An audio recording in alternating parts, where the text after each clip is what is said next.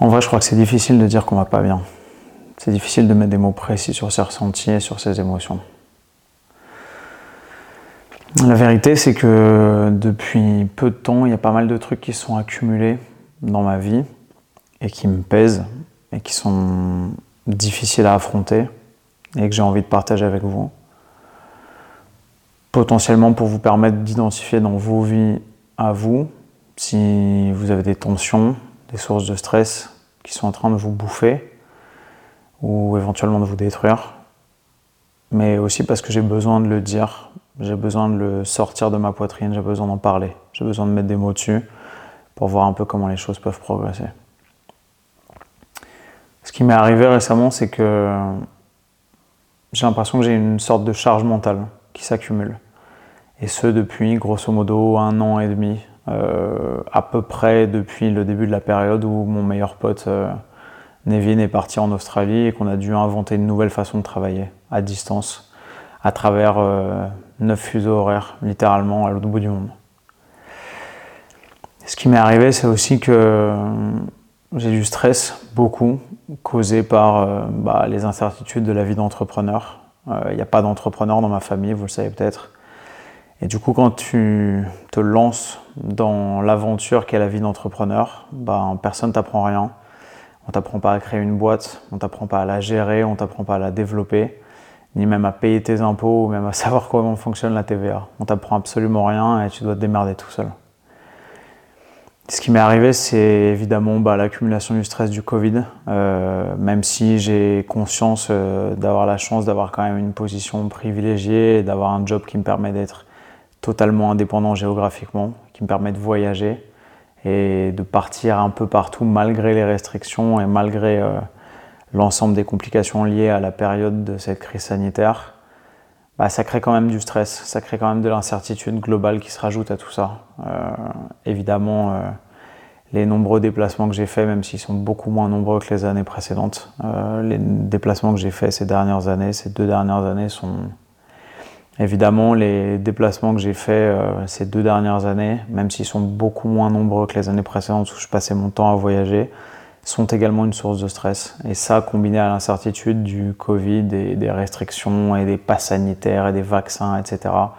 fait que bah, la période est globalement euh, extrêmement stressante, même pour moi. Il y a aussi, je crois, le stress de la création de contenu, euh, qui n'est pas une dynamique exponentielle, euh, comme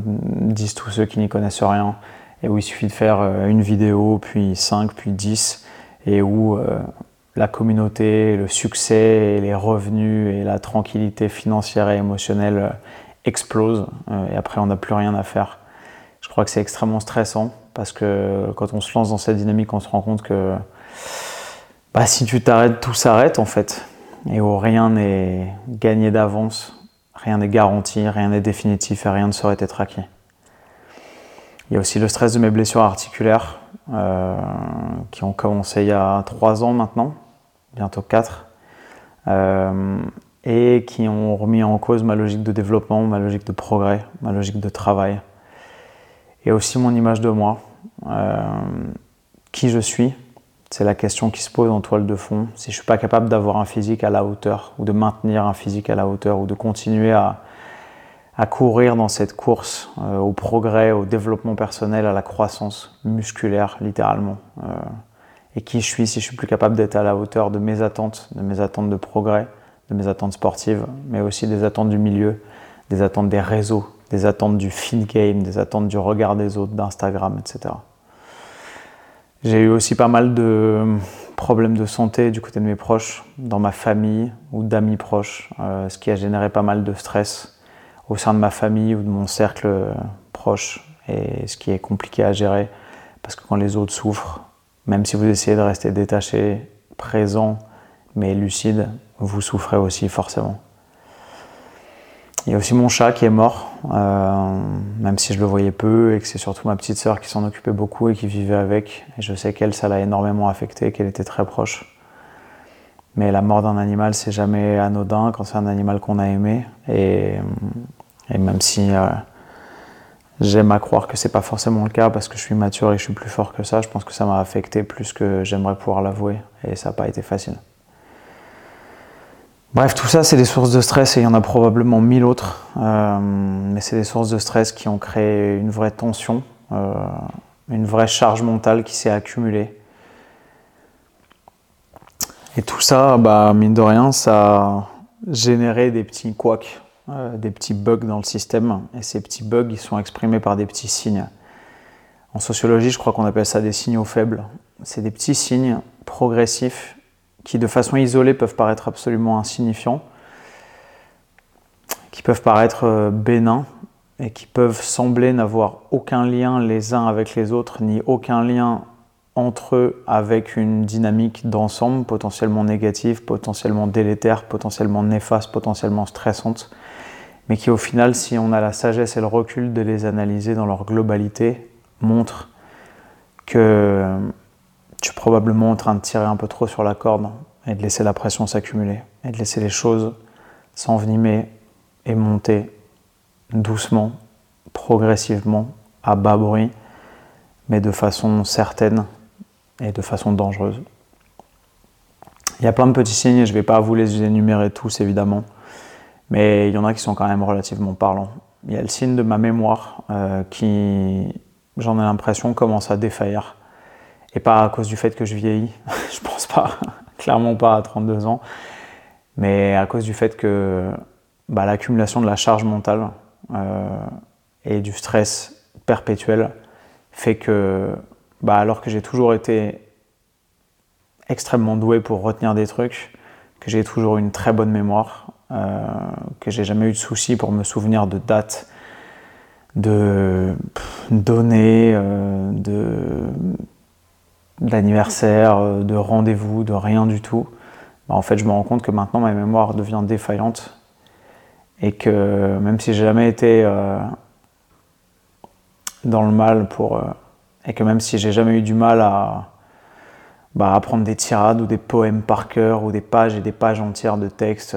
quand j'étais en prépa ou après, etc. Quand j'ai fait un peu de théâtre je me rends compte que maintenant j'ai beaucoup de mal à me souvenir de ce qu'on m'a dit il y a 10 minutes, de ce que j'ai mangé hier, euh, du rendez-vous, de trucs dont ma meuf me parle, euh, ou de trucs de boulot, et ça, ça devient problématique et préoccupant. Je me rends compte évidemment aussi que bah, mes blessures articulaires, c'est évidemment un signe. Euh, c'est simplement des petites blessures que j'ai créées à l'entraînement, mais que j'ai pas créées de façon anodine. Je me suis pas blessé en me faisant une entorse. Euh, je me suis blessé parce que j'ai trop utilisé mon corps de la mauvaise façon, j'ai trop forcé dessus, j'ai trop continué à le travailler à forcer et à lui demander des efforts et du progrès et du dépassement de lui-même, alors qu'il était en souffrance, alors qu'il était en sous-récupération, alors que le stress global euh, qui pesait sur mes épaules rendait toute progression difficile. Et j'ai continué à tirer dessus parce que je voulais rien lâcher. Euh, et cette dynamique, à la fois de blessure et de continuité d'exploitation de mon physique dans ce contexte de blessure, bah, c'est parlant. Je me suis aussi rendu compte que j'avais pas mal délaissé mon associé et meilleur ami et que je lui ai laissé assumer une charge de travail et une charge mentale énorme cette année et l'année dernière un peu, euh, tout simplement parce que je me rendais pas compte mais j'avais tellement de stress que j'arrivais même plus à me concentrer sur mon travail j'oubliais plein de trucs, euh, j'étais pas professionnel et en fait je lui ai créé une charge mentale monstrueuse parce que de mon côté, euh, même si on est très loin et à distance et d'autant plus parce qu'on est loin et à distance, bah, j'étais en train de prendre l'eau de tous les côtés et je me rendais pas compte. Je me suis aussi rendu compte et c'est difficile d'en avoir pris conscience et le fait que j'ai fait des vidéos pour en parler et que j'ai choisi d'être transparent et honnête avec vous a peut-être facilité un peu le processus, mais ça a quand même pris du temps avant que je l'accepte. Euh, que face à toute cette tension, à toute cette souffrance et à tout ce stress, bah, j'avais tendance à avoir recours à un phénomène qui est celui de la tricotylomanie, euh, qui est la résurgence d'un phénomène de toilettage, euh, comme l'explique le docteur Seznek notamment, dont j'ai eu le livre. J'ai pas fini, mais je suis en train.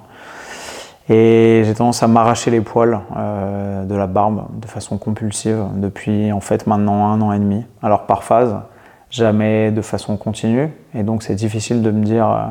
Ah tiens, aujourd'hui j'ai beaucoup stressé, je me suis arraché plein de poils. C'est de façon plus diffuse et ça ne se traduit pas de façon aussi directe. C'est pour ça que c'est difficile à identifier. Mais en fait, ce comportement-là, il est toujours présent, euh, comme une sorte de toxicomanie gestuelle, comme le décrit ce psychiatre. Et je me rends compte que en fait, c'est pas un petit problème et que c'est un truc dont j'ai du mal à me débarrasser. Alors, c'est pas problématique en soi, parce que c'est que des poils, mais en fait, c'est le signe, c'est le symptôme d'une tension, d'une souffrance interne, d'une charge mentale, d'un stress et du fait qu'il y a quelque chose qui va pas bien. Euh, si on se pose la question également des calories challenge, euh, bah, je crois qu'en fait, je me suis sous couvert de faire un truc rigolo et sympa et interactif avec mes abonnés et surtout parce que c'était marrant à faire, parce que c'est drôle,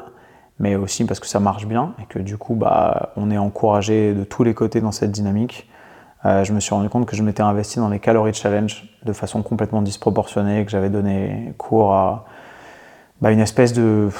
poursuite débile à vouloir conquérir des objectifs qui sont encore plus débiles en fait, parce que manger 10 000 ou 15 000 calories challenge, ça n'a pas vraiment de sens. Si c'est un jeu et qu'on arrive à en rester détaché, pourquoi pas? Mais en fait, quand la dynamique devient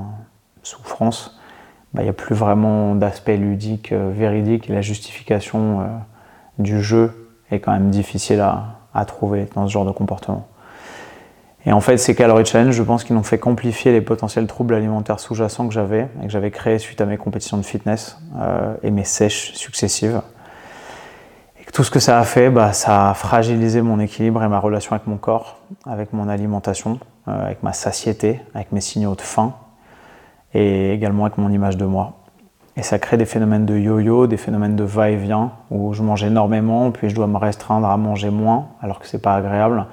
Puis forcément, je crée de la frustration qui me pousse à vouloir manger plus, etc. Et tout ça est pas sain et pas intelligent. Je me suis aussi rendu compte qu'il y avait des phénomènes de vases communicants qui se mettaient en place, des vases communicants de compensation. En fait, pendant ma dernière sèche au mois d'août, que j'ai probablement poussé un peu trop loin, alors que pour le coup, sur le moment, je ne ressentais pas vraiment euh, la réalité, je ressentais aucune frustration. Euh, j'avais l'impression que tout allait bien. Je contrôlais parfaitement ma relation avec la nourriture, j'avais pas spécialement faim ou d'envie irrépressible de manger. Et en plus, les autres aspects de ma vie étaient apparemment parfaitement aligné, j'étais très productif dans mon travail, j'étais très efficace. Et malgré ça, je me suis rendu compte un peu tard qu'il y a un petit truc qui s'est mis à déconner. Alors que je m'arrachais pas les poils et qu'il n'y avait rien qui semblait partir en couille, je me suis mis à faire des achats compulsifs, insignifiants, pas chers, des trucs sur Vinted, des trucs à 5, 10, 15 euros, 20 euros parfois. Mais évidemment des trucs dont j'avais pas nécessairement forcément besoin et surtout de façon quasi automatique, quasi frénétique. Euh, j'ai coupé mon utilisation des réseaux sociaux, j'arrivais à me réguler, je n'avais pas de problème d'addiction à la nourriture. Et en fait, je me suis pas rendu compte sur le coup, mais j'ai probablement donné libre cours à l'expression d'une addiction à, à l'achat, euh, à des achats euh, comme ça, où j'ai acheté, je sais pas, peut-être pour 500-600 balles de fringues un peu débiles, alors des trucs qui, qui complétait ma garde-robe et dont je pouvais évidemment me servir et qui n'était pas totalement inutile sur le papier et pas totalement des caprices, mais, euh, mais un comportement d'achat un peu frénétique et disproportionné. Surtout, je me suis rendu compte après que en fait, ces achats avaient probablement rempli le besoin de me remplir, de me combler avec des trucs matériels en fait par sécurité pour compenser sans doute ce que la nourriture ne comblait plus comme vide, comme tension, comme souffrance et comme angoisse dans ma vie. Je me suis aussi rendu compte que j'avais des problèmes d'attente, des problèmes d'objectif, euh, que c'était très facile pour moi de bosser dur pour euh, poursuivre ou atteindre un objectif exceptionnel. Par exemple pour ma sèche, pour arriver à afficher un taux de masse grave de 8, 9, 9,5% et un super physique. Mais que paradoxalement, bah, j'avais plus envie et j'arrivais plus à bosser un peu ou moyennement, simplement pour maintenir mon physique ou mon business, ou simplement maintenir ou entretenir un rythme de croissance euh, sain et peinard, euh, pour simplement aller bien et profiter de la vie que j'avais réussi à bâtir. Alors la faute à la programmation aux objectifs, euh, probablement depuis la prépa, probablement depuis le lycée, probablement depuis mes études supérieures, probablement, je sais pas probablement parce que c'est une dynamique, euh, une sorte de darwinisme social que je me suis implanté à l'intérieur de moi, dans mon cerveau, et où je me suis dit qu'il fallait absolument se développer, absolument euh, être exceptionnel, absolument bosser pour euh, valoriser la pleine mesure de son potentiel. Et à cause de ça, j'ai du mal à, me dire que je peux aussi bosser moins, lever un peu le pied, mais que je dois quand même bosser un minimum pour pouvoir entretenir tout toute cette réussite, tout ce mode de vie, tout cet empire que j'ai réussi à bâtir. Et en fait, ça me frustre, parce que j'ai toujours envie de bosser dur pour créer des trucs, mais il n'y a pas de demi-mesure. Le seul mode dans lequel je sais me réfugier, si jamais j'ai plus envie de bosser extrêmement dur pour pouvoir atteindre des sommets, c'est de plus travailler du tout. J'arrive pas à revenir à un rythme de croisière euh, où je me dis euh, finalement euh, je peux me permettre de bosser un petit peu moins, mais il faut quand même que je fournisse des efforts pour arriver à maintenir l'ensemble. Ça c'est frustrant. Et ça c'est le signe, je pense, d'une tension et d'un déséquilibre dans la façon dont j'aborde les choses. Et du coup, je sentais monter un truc, euh, sans accepter évidemment de mettre des mots ou des émotions dessus, sans accepter qu'il y avait un réel problème. Euh, je me sentais un peu bizarre, un peu off, un peu, un peu, un peu à côté de mes pompes, euh, un peu mal et un peu triste parfois. Et ça a affecté mon contenu, évidemment. Quand as moins envie de poster naturellement, moins envie de prendre des photos, moins envie de, de sourire sur des vidéos, moins envie de poster de stories en étant positif, bah, tout ce que tu postes devient plus important. Ça comporte plus d'enjeux. Euh, tu as l'impression que tout le monde t'attend au tournant parce que tu t'accordes plus le droit à l'erreur. Et du coup, tout devient pesant. Et le côté ludique de cette démarche, qui a toujours été celui avec lequel je faisais les choses depuis le début, bah, s'est mis à disparaître peu à peu.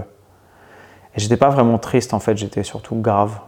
sans raison. Mais je réfléchissais sur ma vie et je pesais pas mal de notions et de paramètres. Et je me rendais compte que, que j'avais du mal à être tout simplement gay ou enjoué ou, ou heureux dans le fond et que les choses commençaient à glisser petit à petit. Ce qui m'a mis la puce à l'oreille, c'est que mes proches, certains, ont commencé à, dire, pas à me demander à moi, mais à demander à ma meuf, euh, si j'allais bien, si, tout allait bien. Antoine, il va bien, il est ok, j'ai l'impression de le trouver bizarre ou triste en ce moment. Et j'ai même des clients euh, qui ont demandé à mon agent si, euh, si j'étais bien dans mes baskets en ce moment, si tout allait bien pour moi ou si j'avais pas eu genre un décès dans ma famille. Évidemment, mes proches ou mon agent ne m'ont pas dit tout de suite. Et quand j'ai entendu ça, je me suis dit, ok, Là, il y, a, probablement un vrai problème pour que les gens n'osent pas me dire les choses en face et osent plus euh, parce qu'ils ont peur peut-être de me heurter, parce qu'ils ont envie de me ménager, parce qu'ils ont peur de, heurter ma sensibilité ou de me faire du mal, c'est qu'il y a probablement un problème. Et certaines personnes dans mon entourage ont même dit que le nouveau format de story que j'avais créé, vous savez, le fameux bon euh, écrit euh, en lettres capitales blanches sur fond noir, qui en fait est hyper austère, hyper strict, euh, hyper euh, binaire et manichéen, et que beaucoup de gens ont repris. Je me suis rendu compte de ça d'ailleurs, euh, en pensant probablement que c'était un truc hyper original et disruptif et que ça marchait sur les réseaux. Et en fait, il y a pas mal de gens qui ont dit que c'était assez flippant, que ça les angoissait que ça leur montrait que j'étais probablement pas si bien dans mes baskets que ça en ce moment. Et je me suis rendu compte, en fait, en entendant ça, que ces stories, c'était probablement la solution de facilité derrière laquelle je m'étais replié, parce que c'était devenu plus facile pour moi d'écrire de façon neutre et de la façon la plus neutre possible, plutôt que de me débattre avec des émotions contradictoires, euh, ou éventuellement de paraître positif et enthousiaste, alors que j'en avais pas particulièrement envie. J'ai découvert que j'étais très doué pour me mentir à moi-même euh, dans cette période, pour me persuader que tout allait bien, pour donner le change, et pour ne pas voir arriver mes problèmes, alors que je suis euh, en général euh, si lucide et observateur dans le reste de ma vie. Et récemment, il y a eu un petit, un petit événement choc, un petit événement coup de poing, qui a un peu joué a posteriori comme un électrochoc et qui m'a un peu permis de me rendre compte de ce qui était en train de se passer. Cet événement, c'est, bah, vous l'avez probablement suivi, quand je me suis fait péter un tympan et une côte euh, lors du tournage d'une vidéo YouTube, mais dans une séance de sparring euh, au cours de laquelle j'aurais probablement simplement pu et dû dire stop, m'arrêter quand je voyais que j'étais débordé, quand je voyais que j'étais pas au niveau et quand je voyais que j'allais me faire défoncer. Et où en fait, euh, c'est pas la lucidité de mon niveau qui m'a manqué, c'est surtout le fait que j'avais pas envie d'abandonner parce que j'ai refusé de baisser les bras, j'ai refusé de lâcher prise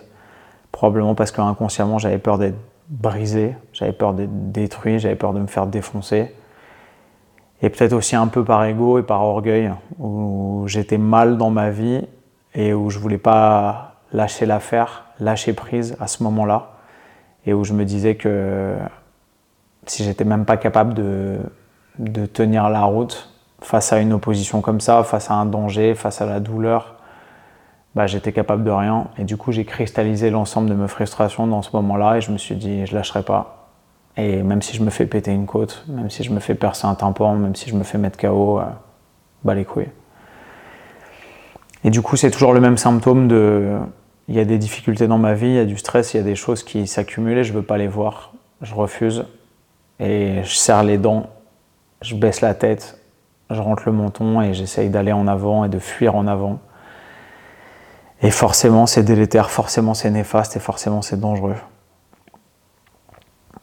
Et tous ces trucs, c'est des signes que les choses vont mal. Euh, mais en fait, il a vraiment fallu que j'attende de me faire défoncer la gueule pour, euh, pour avoir cette prise de conscience et me rendre compte que j'allais trop loin. Et que j'étais peut-être pas si bien dans mes baskets finalement que ce que je voulais bien me raconter à moi-même ou ce que je voulais bien accepter. Et du coup, j'ai fini par accepter et je dis j'ai fini, mais c'est pas fini, c'est un travail euh, de longue haleine. Mais par accepter tout ce travail émotionnel et psychologique que j'ai négligé depuis tant d'années en fait. Que je voyais beaucoup de gens faire euh, autour de moi et, euh, et gens dire ouais j'ai un psy et je pensais que c'était un effet de mode. Je pensais que les gens disaient ouais je vois un psy parce que ça faisait classe et ça faisait haute société bourgeoise et parisienne et que que ça faisait, euh, j'ai les moyens de me payer un psy et de prendre une heure dans ma semaine pour pouvoir aller raconter mes problèmes à quelqu'un d'autre. Il y a aussi, je pense, le syndrome du surdoué, un petit peu. Euh, j'ai fait une vidéo avec Eric Flag, qui est un garçon extrêmement intelligent récemment et qui m'a posé une question à laquelle tout de suite j'ai répondu non, non, je crois pas. Et la question c'était est-ce que le fait que tu aies été détecté et diagnostiqué en tant que surdoué quand tu étais petit euh, a modifié tes comportements, à modifier tes choix de vie, à modifier ton attitude vis-à-vis de la vie, de tes attentes, de tes objectifs ou des autres? Et sur le coup, j'ai dit non, non, pour moi, c'est vraiment une chance d'avoir été euh, détecté surdoué et, euh, et d'avoir à disposition ce potentiel intellectuel. Euh. Et en fait, en y réfléchissant bien, et sur le coup, j'ai entendu sa question et j'ai répondu du mieux que j'ai pu, mais, mais j'ai pas entendu sa signification profonde. Et la signification profonde de tout ça, c'est que en fait, je pense que parce que je suis plus intelligent que la moyenne, et parce que surtout on me le dit depuis tout petit, bah, je pense que je me suis auto-programmé ou on m'a conditionné dans l'attitude mentale euh, qui consiste à penser que j'aurai jamais de problème, de vrais problèmes, parce que les problèmes, je suis capable de tous les résoudre, ou que de toute façon, même si j'ai des problèmes, je pourrais les régler, je pourrais les régler tout seul, parce que je carbure vite, parce que je percute vite, parce que j'arrive à me défaire des situations compliquées plus facilement que la moyenne parce que j'arrive à analyser, à réfléchir et à trouver les solutions plus facilement que la moyenne et que du coup j'aurai jamais de problème. Ce qui est complètement débile évidemment. Il y a aussi mon éducation un peu militaire probablement parce que évidemment j'avais un père militaire et que j'ai de la famille militaire et que mon frère est militaire et que on a cette culture familiale, euh, cette culture familiale de l'article 22, euh, débrouille-toi comme tu peux où il faut être autonome, où il faut être fort pour être utile, où il faut travailler dur pour pouvoir être polyvalent et infaillible, aider les siens, protéger sa famille, euh, mettre tout le monde à l'abri et aller de l'avant. Et je pense que personne n'est infaillible, euh, mais on s'enferme petit à petit au fur et à mesure qu'on grandit, qu'on progresse, qu'on prend du muscle, qu'on devient indépendant financièrement, on s'enferme dans cette, dans cette espèce d'utopie jusqu'à ce qu'on puisse plus faire autre chose que regarder les choses en face et la réalité en face et de se dire qu'en fait euh, on va pas bien et qu'il faut l'accepter. Et par conséquent, bah, ça, ça a créé forcément une difficulté à déléguer. Euh, je veux tout faire tout seul et je veux régler tous mes problèmes tout seul. Et forcément, j'ai du mal à demander à l'aide. J'ai du mal à demander de l'aide j'ai du mal à m'avouer vaincu, j'ai du mal à accepter que je vais pas bien, j'ai du mal à accepter que je puisse être victime d'un stress, d'une anxiété, euh, de ces angoisses, d'une perte de repères, euh, d'une remise en question profonde, d'une charge mentale qui s'accumule. Rien que le terme de victime, en en discutant avec un de mes meilleurs amis, je me suis rendu compte que j'avais énormément de mal à accepter qu'on puisse être victime d'un truc. Je conçois qu'il y a des gens qui puissent être victimes d'un attentat ou d'un tsunami ou d'une catastrophe naturelle, mais pas moi en fait. C'est complètement débile et illogique et irréaliste et irrationnel, mais, mais je considère que je, suis, je peux être victime de rien. Alors que je suis victime de tout un tas de trucs et je, le décris depuis, depuis le début de cette prise de parole, mais, mais, mais c'est trop difficile pour moi de m'avouer victime parce que m'avouer victime, ça veut dire m'avouer vaincu et que j'accepte pas la défaite et que ça veut dire euh, m'avouer inférieur au contexte, aux éléments, au hasard de la vie et que pour moi c'est pas acceptable et j'ai du j'ai du mal à accepter ça. Et du coup j'ai du mal à demander de l'aide euh, puisque je peux tout faire tout seul facilement et avec le sourire toujours et que c'est l'image que je renvoie depuis le début partout dans ma famille, auprès de mes amis, euh, à l'école, euh, dans le travail, sur mes réseaux. Bah, comment est-ce que les autres ils pourraient penser que je vais pas bien? Comment est-ce qu'ils pourraient accepter que je vais mal? Et comment est-ce qu'ils pourraient accepter que j'ai besoin d'aide et que je leur demande de l'aide? Pour moi, c'est un puzzle qui est, qui est impossible à résoudre. Et du coup, maintenant, si je regarde les choses en face, bah, je me rends compte. Je me rends compte que c'est trop, je me rends compte que j'arrive plus du tout à mener tout ça de front, que ça fait trop à gérer, que j'ai trop de poids sur les épaules. Je me rends compte que c'est trop difficile, même si j'ai du mal à le dire et j'ai du mal à l'avouer. Euh, je me rends compte que tout ça, ça déborde et que j'y arrive plus. Et à cause de tout ça, en fait, à cause de toute cette charge mentale qui s'accumule, à cause de toute cette pression que je me suis mis sur les épaules et que j'ai laissé s'accumuler sur mes épaules, bah, je me rends compte que chaque petite contrariété, chaque petite galère qui avant m'aurait fait marrer et que j'aurais probablement partagé en story, bah, génère une dose de stress en fait qui me pousse dans la procrastination, qui me pousse dans l'arrachage de poils à bas bruit, même s'il n'y a jamais de cause de stress apparente au moment où j'ai des comportements euh, maltraitants, probablement, parce que la procrastination, euh, la trichotillomanie ou même euh, le fait de trop manger ou de se gaver avec de la bouffe, qu'on appelle ça de la boulimie, de l'hyperphagie euh, alimentaire, je sais pas. Mais euh, c'est des comportements alimentaires qui sont déréglés par rapport à la norme, par rapport à mes besoins, par rapport à mes envies ou à mon, souhait profond en tout cas. Et je me rends compte que tout ça n'est pas résolvable simplement en, en s'enfermant dans ces comportements de confort et dans ces comportements de compensation et qu'il faut que j'accepte en fait. Et du coup, j'ai été obligé d'arrêter de m'entraîner complètement pour guérir euh, ma côte cassée, pour guérir mon tympan cassé. Je peux évidemment plus boxer, je peux plus faire de musculation, je peux même pas courir. J'éternue, j'ai envie de tomber dans les pommes, tellement c'est douloureux d'avoir une côte cassée. Ceux qui l'ont eu savent à quel point c'est dur. C'est un détail, mais voilà, j'ai dû mettre mon corps complètement au repos et tirer le frein à main et arrêter. Et accepter d'arrêter. Et c'est pas facile. Du coup, j'ai aucun moyen de défouler ma frustration ou de résoudre mes angoisses. Et forcément, bah, j'en reviens aux seules ressources que j'ai et que je connais, qui sont bah, m'arracher les poils, ou manger trop, ou laisser libre cours à ma gourmandise, puisque c'est la façon dont j'ai choisi de sublimer, je pense, inconsciemment ce, ce mécanisme de progression et de gestion de, de mon anxiété, qui est de trop manger par rapport à ce dont j'ai besoin, par rapport à ma faim, même par rapport à mes signaux de satiété. Et du coup, je suis complètement en roue libre et j'ai repris 8 kilos en deux mois. Alors certes, par rapport à la fin d'une sèche où j'avais poussé les choses de façon extrêmement intense et où j'étais arrivé à 65 kilos. Donc je suis pas obèse, je n'ai pas fait complètement euh, un désastre avec ma nutrition et mon physique, mais j'ai mangé beaucoup trop, beaucoup trop vite, sans besoin sans raison. Et j'ai surtout laissé libre cours à ce penchant de roue libre alimentaire qui m'amène à forcément bah, arriver euh, deux mois après la fin de ma sèche à un physique qui n'est pas du tout celui que j'aimerais pouvoir conserver, où j'ai repris beaucoup de gras et où j'ai fait les choses de façon débile et inconsidérée et où j'en paye le prix aujourd'hui. Du coup, je me rends compte qu'évidemment, j'ai des besoins. J'ai besoin de lâcher du lest, j'ai besoin de prendre du temps pour moi, j'ai besoin de souffler. C'est difficile. J'ai besoin d'apprendre à lâcher prise et je crois que ça c'est encore plus difficile vu mon mental et ma conformation psychologique. J'ai besoin d'apprendre à déléguer davantage, à faire moins de choses moi-même et moins de choses en même temps. Ça c'est très compliqué pour moi. J'ai surtout besoin de mieux organiser mon temps pour apprendre à moins procrastiner, parce que je me rends compte que je me mets tellement d'objectifs et d'enjeux et de stress sur les épaules que je suis obligé de faire plein de choses en même temps et que ça ne m'aide pas, paradoxalement, à être productif, ça ne m'aide pas à avancer. Et que quand je peux plus le faire, et bah plutôt que d'essayer de faire moins de choses en même temps et d'avoir tendance à déléguer, bah je me fige en fait. Je me rends compte que je suis face à un mur, que je peux pas tout faire. Et du coup, je me mets à procrastiner, je me mets à repousser les choses au lendemain.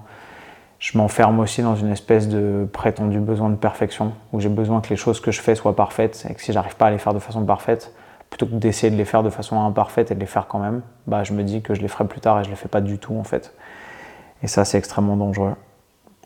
Donc j'ai besoin de pouvoir me concentrer sur le pourquoi je fais les choses et revenir à la justification, à mes envies, à ma passion et à pourquoi j'aime faire les choses de telle ou telle façon et à pas faire les choses de façon automatique parce que j'ai l'habitude de les faire et parce que je suis engrainé dans un système de compensation, euh, de gestion de mon stress et de mon anxiété qui sont pas forcément ni agréables ni productifs au quotidien.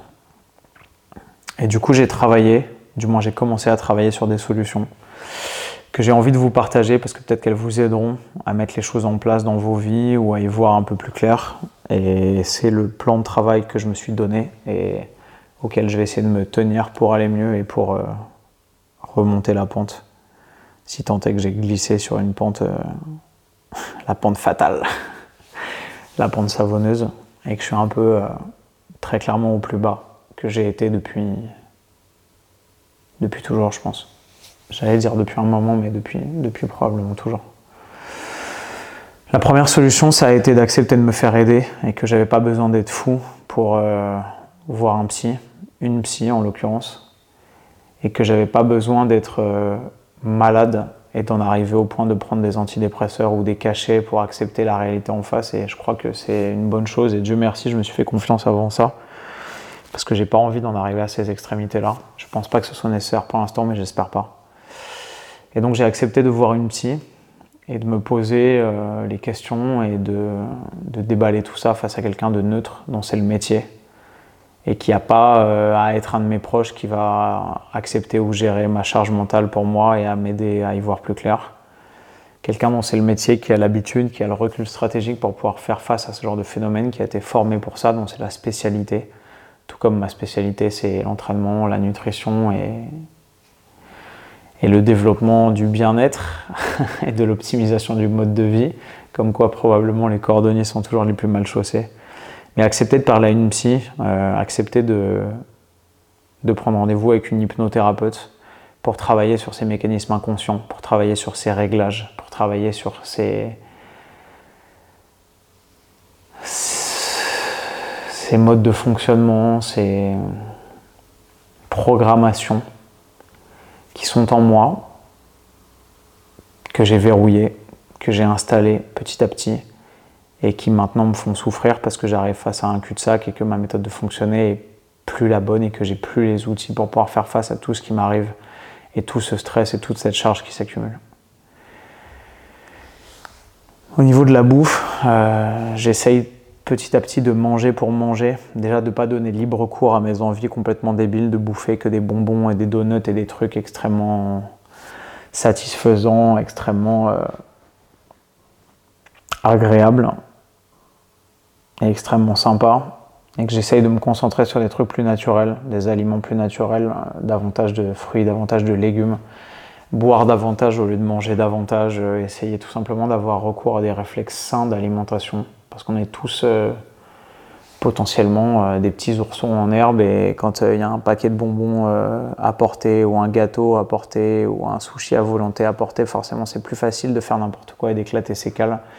que quand on est dans un contexte où la nourriture est saine et où on n'a pas forcément besoin de manger n'importe quoi pour se sentir rassasié. Donc me concentrer sur des, donc me concentrer sur des aliments sains, naturels le plus rassasiant possible, avec le meilleur indice de satiété possible, avec le plus de vitamines, de fibres, de minéraux, de protéines possible. Et pas faire n'importe quoi simplement parce que j'en ai envie, que je peux me le permettre, parce que je sais comment revenir dans le droit chemin et inverser la balance si jamais je prends du poids. J'essaye de manger pour manger et j'essaye d'être présent quand je mange. Euh, et c'est pas facile de pas manger trop vite, de pas manger en faisant autre chose, de pas manger en regardant un écran, une story, euh, des réseaux sociaux ou en pensant à mon travail, à euh, mon prochain meeting, à mon prochain objectif, à l'ensemble de mes contrariétés, etc. Et c'est pas facile. J'essaye de me réentraîner pour le plaisir de bouger, euh, pour le plaisir de sentir mon corps actif, de sentir l'immense bonheur que c'est d'avoir un corps en pleine santé et de pouvoir simplement profiter et en jouir au quotidien sans forcément avoir besoin de se mettre un tarif, sans forcément avoir besoin de basculer dans la performance, dans le progrès, dans le dépassement de soi, dans le fait d'avoir euh, fait 110 kg développé couché la semaine dernière et de devoir forcément faire 111 kg cette semaine simplement pour bouger, simplement pour être heureux, simplement pour activer l'ensemble de mes muscles, de mes tendons, de mes articulations et de me rendre compte de l'immense plaisir que c'est de pouvoir le faire et d'être libre de le faire et de jouir de cette liberté de mouvement qui est la mienne et que j'ai su développer, entretenir et qui repose sur un équilibre fragile qu'il ne faut pas que je détruise en essayant forcément de pousser la machine et d'aller plus loin qu'elle veut aller. J'essaye du coup d'apprendre à faire les choses pour ce qu'elles sont euh, et pas pour la valeur symbolique qu'elles renferment pas pour la valeur sociale de ce que ça m'apporte de faire telle ou telle chose, mais simplement pour le plaisir que m'apporte le fait de faire les choses au quotidien, quand je suis tout seul, quand personne ne regarde, quand personne est là pour me juger, pour me valoriser, pour me féliciter, et simplement quand je suis face à moi-même et que j'accepte qu'il y a des choses que j'ai plus envie de faire, et que j'accepte qu'il y a des choses que j'aime faire et que c'est pour ça que je les fais, et qu'elles vont rester dans mon quotidien. J'accepte de ne pas faire les choses pour compenser autre chose, une angoisse, une tension, un stress, un mal-être. J'essaye d'apprendre aussi à apprécier mes nombreuses victoires. Et pas avec une fausse modestie, à apprécier vraiment l'ensemble des accomplissements passés que j'ai eus, l'ensemble des réussites scolaires, sociales, personnelles, sportives, professionnelles, tout ce que j'ai réussi à bâtir et sur quoi je ferme les yeux parce que c'est derrière moi et ce que j'ai tendance à oublier au quotidien et ce dont forcément j'ai du mal à profiter si j'ai tendance à l'oublier parce que c'est passé, parce que c'est derrière et parce que pour moi les seules choses intéressantes sont ce qu'il y a devant, après, les prochains challenges, les prochaines victoires, les prochaines réussites.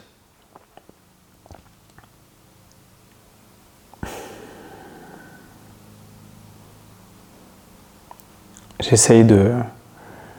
de plus tout simplement rechercher le prochain défi, le prochain frisson. Euh, et j'essaye d'apprécier le fait que je peux travailler un peu de façon simple pour maintenir et entretenir tout ce que j'ai bâti et pas forcément pour toujours chercher à faire mieux. J'essaye également, et c'est extrêmement difficile pour moi, d'apprendre à être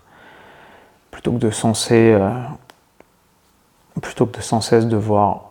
faire parce que je me rends compte que j'ai toujours tendance à devoir faire quelque chose, parce que j'ai ce besoin d'être toujours productif ou proactif, toujours en mouvement, toujours dans l'action, toujours dans l'accomplissement, alors que la vie c'est aussi savoir être tout simplement, et que c'est extrêmement difficile d'être et de ne rien faire. Et la méditation, la pleine conscience, la cohérence cardiaque, etc. m'aident, mais je me rends compte que j'ai tendance à ne pas me tourner vers ces solutions quand je vais mal, alors qu'il faudrait que je le fasse il faudrait que je le fasse même quand je vais pas mal, même quand je vais bien, et même quand les choses sont plutôt au beau fixe ou qu'elles ont l'air d'être plutôt au beau fixe. Avoir recours à ces outils dans sa vie quotidienne, bah, c'est extrêmement utile et ça permet simplement d'apprendre à être, apprendre à accepter notre nature humaine qui est faillible, qui est perfectible, mais sans qu'on ait besoin de la perfectionner tout le temps. Simplement qu'on arrive à l'accepter.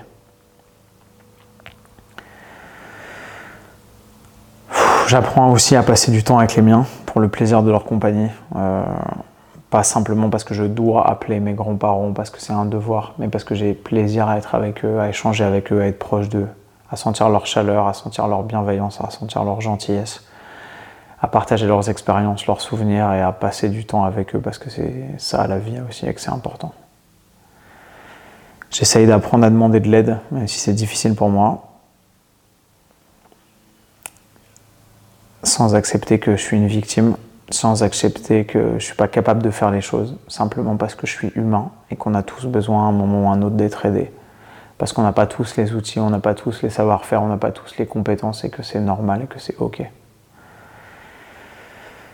Et surtout, je me suis promis d'essayer de penser en dehors du cadre. C'est la fameuse maxime euh, anglo-saxonne de Think Outside the Box. Et je me suis fait la promesse de quitter définitivement Paris, euh, qui finit par bouffer la tête de tous ceux qui y restent suffisamment longtemps. Je me suis fait la promesse d'aller me mettre au vert, dans un endroit où la vie va moins vite, où il y a moins de stress, où il y a moins de pollution, où il y a tout simplement moins de gens sur leur téléphone portable, au volant, d'accidents de la route, de meufs qui, parce qu'elles sont en train de regarder des stories sur leur téléphone, me défoncent ma mini et que ça prend deux mois à réparer avec tout le stress que ça génère. Il y a moins d'incivilité, il y a moins de bagarres, il y a moins d'engueulades, il y a moins d'agressivité gratuite, il y a moins de grisaille, de pluie euh, et de stress globalement.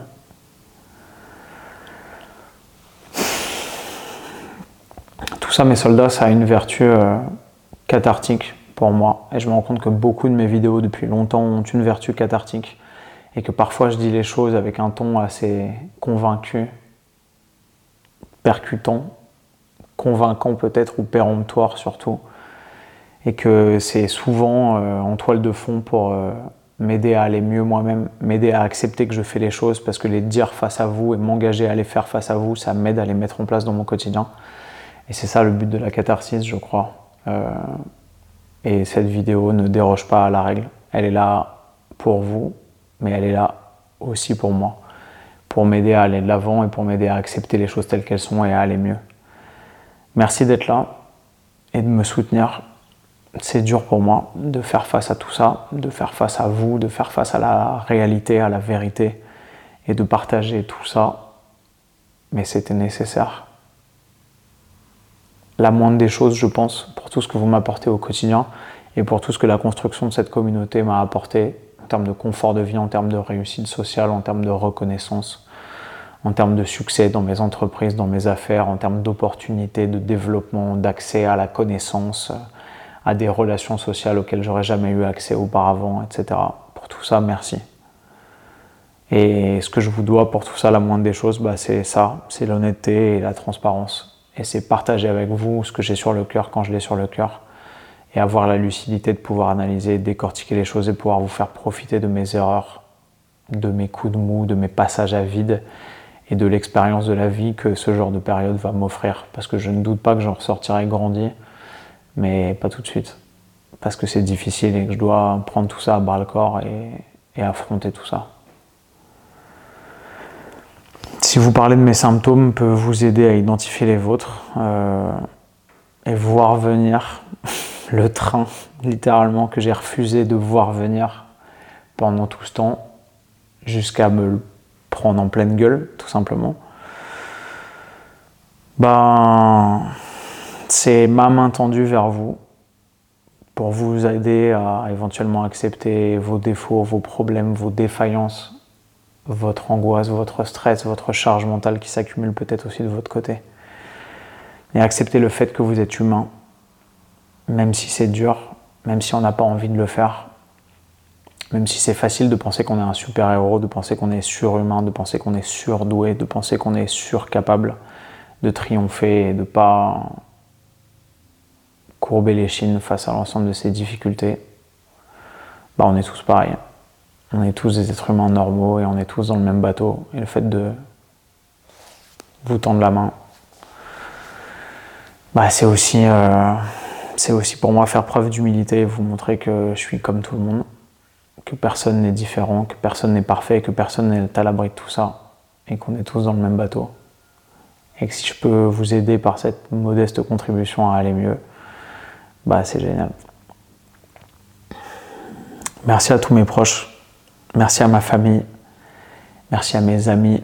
merci tout spécialement à mon agent qui a fait un travail de ouf et qui continue au quotidien à faire un travail de ouf pour m'aider à remonter la pente, à aller mieux et à me construire comme il faut. Merci à ma meuf, évidemment, qui a la lucidité, la bienveillance, la douceur et la capacité d'analyse critique dont j'ai besoin dans ces moments-là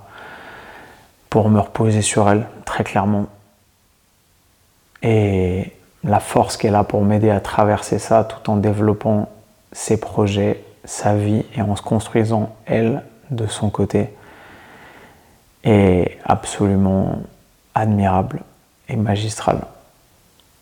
Merci à tous pour tout ce que vous faites pour moi au quotidien, parce qu'on n'est jamais isolé, parce qu'on n'est jamais tout seul dans cette aventure, et que c'est beau de pouvoir partager tout ça et pouvoir le vivre tous ensemble. J'espère que tout ça vous aura aidé